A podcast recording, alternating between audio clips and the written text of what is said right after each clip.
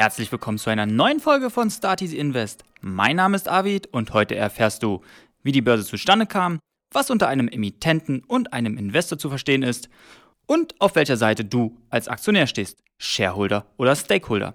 Zum Abschluss gebe ich dir einen kleinen Einblick zu den Anfängen der ETFs. Wie kam eigentlich die Börse zustande? Die Idee dahinter war ganz einfach. Menschen, die etwas zu verkaufen haben und die, die etwas kaufen wollen, kommen an einem Ort zusammen, handeln nach festgelegten Regeln und innerhalb bestimmter Zeiten. In Venedig, Florenz, Genua und Lucca wurde zu Beginn des 12. Jahrhunderts angefangen, genau nach dieser Idee den Handel zu gestalten. Es folgten sobald die Städte Champagne und Brügge. Gehandelt wurde alles Mögliche: Rohstoffe, fertige Produkte und Währungen. Die erste Börse der Welt wurde 1409 in Brügge gegründet durch die Kaufmannsfamilie van der Beurs. Sie organisierten regelmäßig in ihrem Haus Zusammenkünfte von Kaufleuten, woraus eine neue Form des internationalen Handels entstand. Das hatte zur Folge, dass sich weitere Börsen in Europa entwickelten. Der Begriff Börse, so wie wir ihn heute im Zusammenhang mit einem Handelsplatz kennen, tauchte das erste Mal 1460 in Antwerpen auf.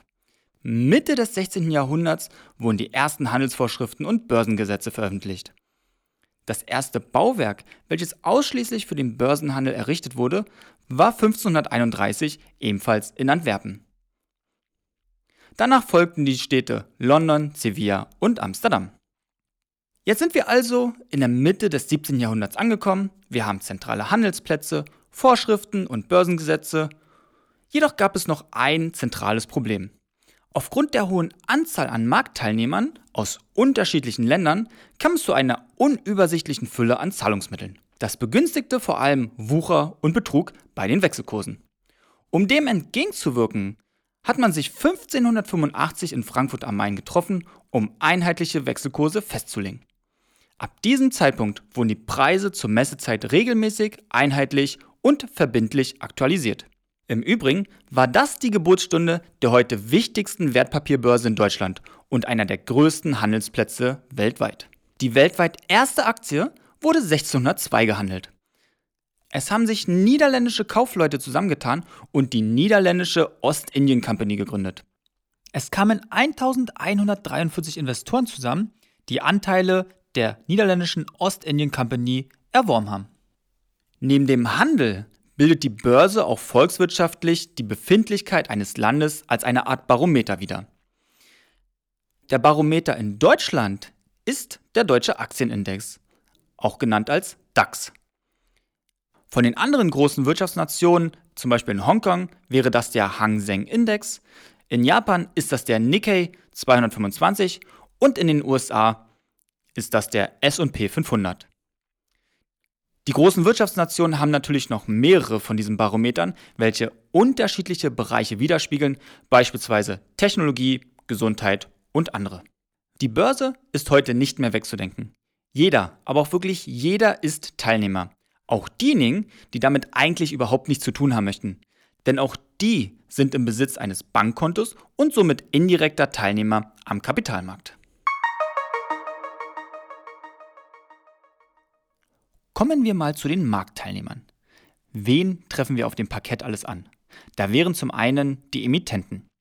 Ein Emittent ist der Herausgeber von Wertpapieren. Dabei kann es sich um ein Unternehmen, einer öffentlichen Körperschaft, den Staat oder einer anderen Institution handeln. Ein Emittent kann frei entscheiden, welche Formen von Wertpapieren er herausgibt. Möglich sind da zum Beispiel Aktien, Anleihen, Optionsscheine oder Zertifikate. Eine Sonderform stellt beispielsweise ein Fonds dar. Denn bei einem Fonds ist der Emittent kein Unternehmen, sondern eine Kapitalverwaltungsgesellschaft. Über die Wertpapierarten kläre ich euch in den nächsten zwei Folgen auf. Welche Emittenten treffen wir im Bereich der ETFs an? Ich habe euch einmal die sechs größten herausgesucht, die in Deutschland vertreten sind. Da wären zum einen iShares vom Vermögensverwalter BlackRock, X-Trackers ist eine Tochtergesellschaft der Deutschen Bank. Luxor gehört als Tochtergesellschaft zur französischen Bank Societe Generale. Und dann haben wir noch Vanguard, Amundi und Wisdom Tree. Auf Instagram werde ich euch im Laufe der Woche eine Grafik zu den ETF-Marktanteilen in Deutschland einmal posten. Wenn wir uns jetzt auf dem Parkett, also auf dem Börsenparkett, einmal umdrehen, dann sehen wir auf der anderen Seite die Investoren stehen. Ein Investor tauscht sein Kapital gegen ein Wertpapier aus. Betrachten wir mal das Wertpapier in diesem Fall als eine Aktie. Dann hat der Investor einen Anteil am Unternehmen erworben. Was hat er nun davon? Zum einen nutzt das Unternehmen das Kapital der Investoren, um seine Ziele zu verwirklichen. Das kann zum Beispiel sein, um weiter zu wachsen oder auch um in Forschung und Entwicklung zu finanzieren. Was hat der Investor nun davon? Nun, wenn die Ziele erreicht werden, profitiert dieser vom steigenden Kurs, da beispielsweise weitere Investoren das Unternehmen toll finden und die erhöhte Nachfrage lässt den Kurs steigen. Hierbei ist zu berücksichtigen, dass jeder Investor seine eigene Strategie verfolgt. Aufstockung der Rente, passives Einkommen generieren oder auch Geld für den Nachwuchs anlegen. Werden beispielsweise die finanziellen Mittel benötigt, wird der Investor seine Wertpapiere an den nächsten verkaufen. Wie kannst du nun als Investor Wertpapiere erwärmen? Nun, als Privatperson kann man nicht selbst auf das Börsenparkett gehen und dort Wertpapiere kaufen oder verkaufen. Man muss einen Kauf- oder Verkaufsauftrag über eine Bank oder einen Broker erteilen, welche zum Handel an der Börse zugelassen ist. Wenn man einen Kauf- oder Verkaufsauftrag erteilt, spricht man auch vom Platzieren. Sinnbildlich kann man sich das Ganze so vorstellen, dass man als angehender Investor zu einer Bank oder einem Broker geht und dort ein Depot eröffnet. Im Vorfeld sollte man sich jedoch über die Konditionen erkundigen, da diese sehr unterschiedlich sein können. Ich für meinen Teil nutze zum Beispiel den Online-Broker Trade Republic. In den Shownotes hinterlege ich dir dazu einfach mal ein paar Eckdaten. Es wird auch noch eine extra Folge geben, wo ich die Online-Broker euch einmal vorstellen werde. Jetzt haben wir als Investor also ein Wertpapier von einem Emittenten erworben. Bleiben wir bei dem Beispiel Aktie. Sind wir jetzt ein Share oder Stakeholder? Nun, als Stakeholder werden die Personen bezeichnet, die mit dem Unternehmen verbunden sind. Das sind beispielsweise Mitarbeiter, Kunden, Lieferanten, Manager und einige mehr.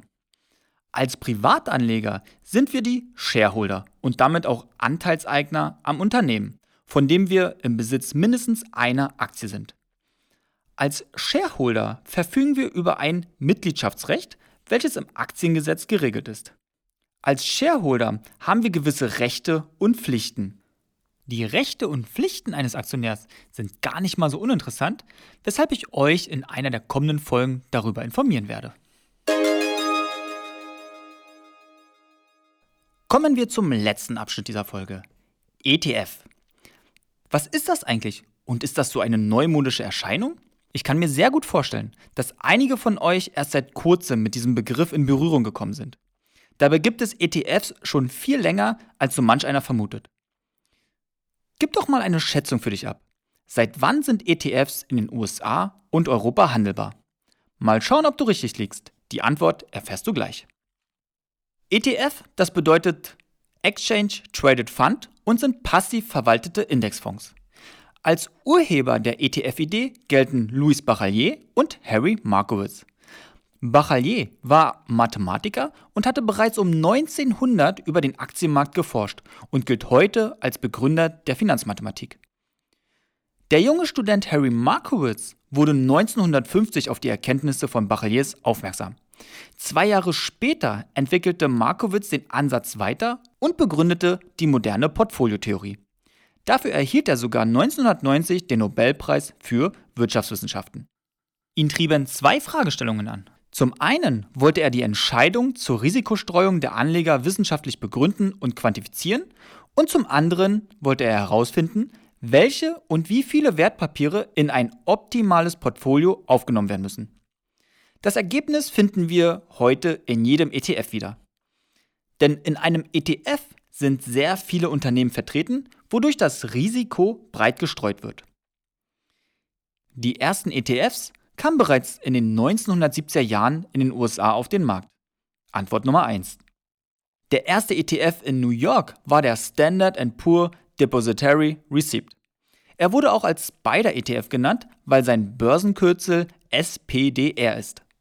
Dieser zählt heute zu den größten ETFs überhaupt und bildet den SP 500 ab. Der SP 500 umfasst die 500 größten börsennotierten US-amerikanischen Unternehmen. Ich habe euch mal einen ETF rausgesucht, der den SP 500 abbildet. Dieser ist von dem Emittenten iShares und ist mit 0,07% pro Jahr an Kosten als relativ günstig einzustufen. Er besteht seit Mai 2010 und wuchs bis heute mit knapp 462 Prozent. Er verwaltet ein Vermögen von sage und schreibe 51,4 Milliarden US-Dollar. Dieser ETF reinvestiert die ausgeschütteten Zinsen und Teile der Unternehmensgewinne selbstständig. Und solche ETFs werden als tesorierende ETFs bezeichnet. Zu dem Themengebiet ETF wird es natürlich auch wieder eine extra Folge geben und dann wirst du noch einiges mehr erfahren. In Europa wurden ETFs erst im Jahr 2000 angeboten. Antwort Nummer 2. Die deutsche Börse war hier Vorreiter mit genau zwei ETFs, den Eurostox 50 und den Stocks Europe 50. Sie unterscheiden sich dahingehend, dass der Eurostox 50 nur Unternehmen beinhaltet, welche aus einem Euro-Währungsgebiet stammen, währenddessen sich der Stocks Europe 50 aus den 50 größten börsennotierten europäischen Unternehmen zusammensetzt.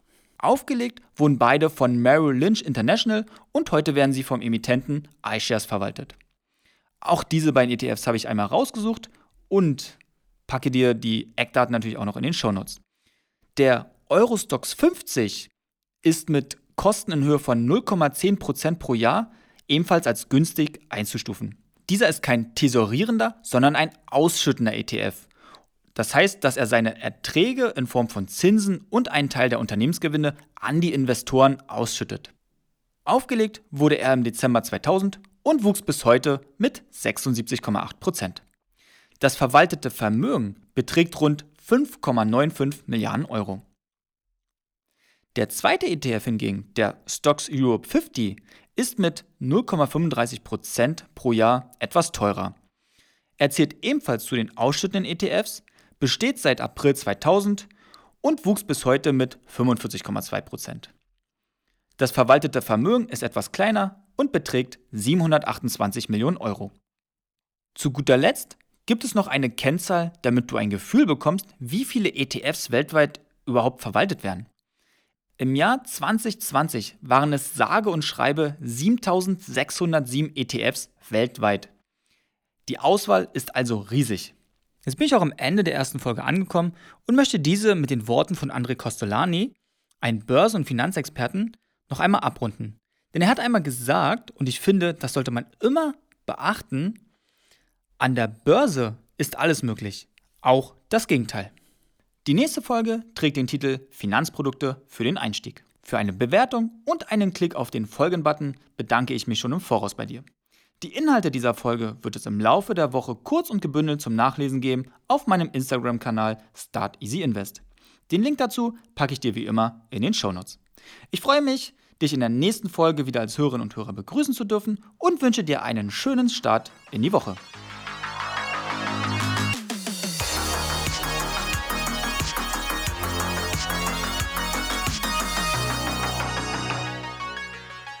Risikohinweis. Die vorgestellten Finanzprodukte stellen keine Handlungsempfehlung oder Anlageberatung dar. Der Vortragende und Start Easy Invest haften nicht für entstandene Verluste. Dein Geld, deine Gedanken, deine Entscheidung.